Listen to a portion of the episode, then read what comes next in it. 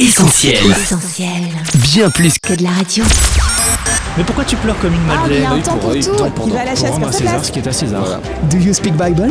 Parlez-vous la Bible Allié incontournable de notre hygiène et de notre santé, habitude simple mais essentielle, le lavage des mains s'est même vu ces derniers temps érigé au noble rang de geste barrière.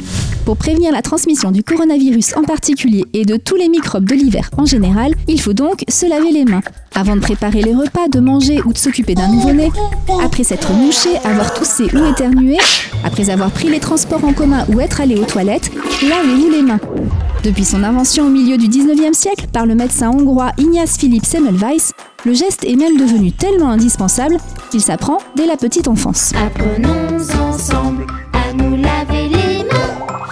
Apprendre à se laver les mains, c'est très bien, mais il y a un autre geste qu'il vaudrait mieux en revanche désapprendre, c'est celui de s'en laver les mains.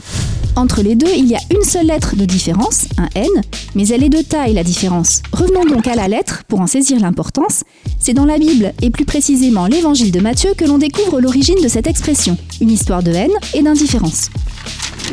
Nous sommes aux environs de l'an 30 de notre ère et Ponce Pilate, gouverneur romain de la Judée, doit juger une affaire bien délicate. C'est Pâques et la tension est à son comble.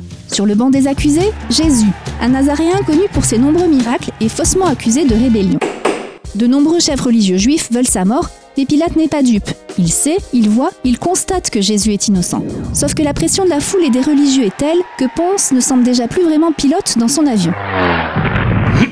Il a beau proposer, comme le permet la coutume, de relâcher un prisonnier, rien n'y fait. Pleine de haine, la foule exige que Jésus soit crucifié et que Barabbas, pourtant criminel notoire, soit relâché.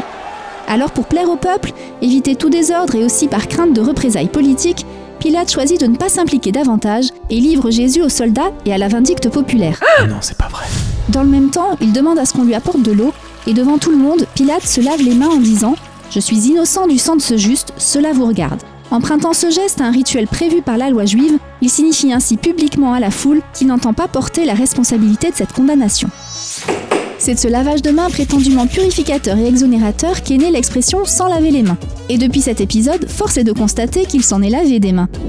Par complaisance, désintéressement, indifférence, par peur et par lâcheté aussi parfois, on refuse d'assumer pleinement ses responsabilités et de se ranger du côté de la justice et de la vérité. Et quand pour nous la situation devient trop embarrassante, alors on s'en débarrasse. Pourtant, contrairement à ce que Pilate essaie de nous faire croire, nous avons encore et toujours le choix. Alors au lieu de fuir nos responsabilités et de s'en laver les mains, ne serait-il pas plus judicieux de se mouiller? Do you speak Bible? Retrouve Retrouve tous nos programmes sur essentielradio.com.